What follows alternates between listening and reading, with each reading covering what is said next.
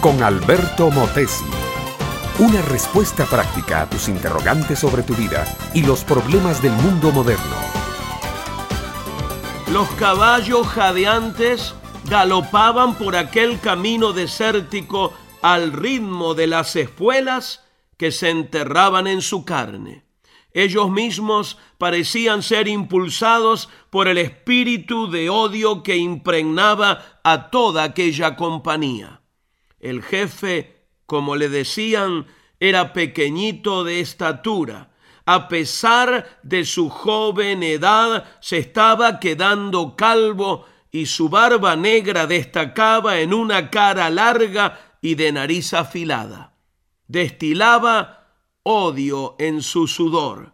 Un espíritu de impotencia lo hacía enderezar toda su fuerza y poder en contra de aquellos que él creía con toda convicción eran los peores enemigos de su causa. Sacrificó la comida, el agua, el descanso, con tal de llegar a aquella vieja ciudad.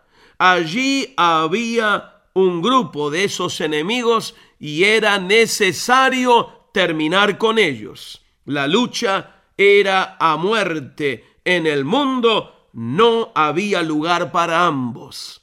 Ya era cerca del mediodía. El sol del desierto había sacado todo su furor y lo lanzaba a borbotones sobre aquella caravana de guerreros de Dios. De pronto una luz más poderosa que aquel mismo sol alumbró a todos. El jefe parecía que había sido herido, cayó a tierra, su caballo se desbocó y se perdió en el desierto. Los amigos, soldados duchos, se hicieron a un lado y lo abandonaron en medio de su batalla. La guerra comenzó. Una voz le dijo, Saulo, Saulo, ¿Por qué me persigues? Qué tremenda confusión en aquel momento para este joven caudillo de su pueblo. Una luz del cielo no era otra cosa sino la presencia de Dios. Una voz del cielo no era otra cosa sino la voz de Dios. Pero si este es Dios, ¿por qué le pregunta que por qué lo persigue?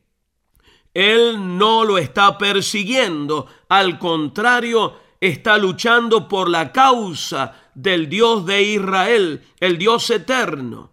Entonces tímidamente le pregunta, ¿quién eres, Señor? Y como si fuera un trueno en medio de una tormenta, le responde, yo soy Jesús, a quien tú persigues.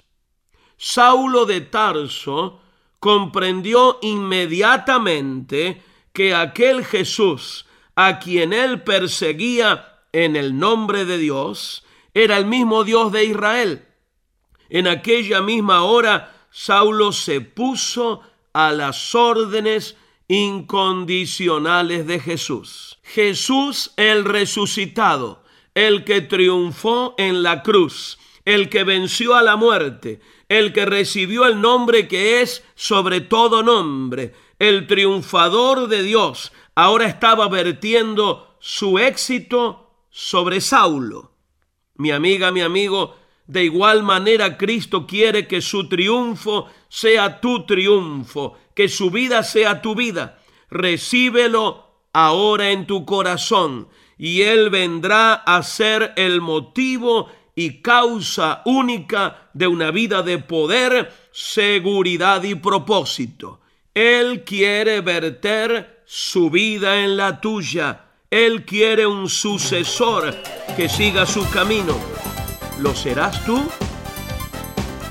Este fue Un Momento con Alberto Motesi.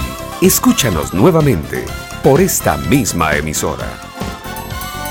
Educación que transforma. ¿Te quieres preparar mejor? Visita albertomotesiuniversity.com y pulsa el botón de la escuela virtual.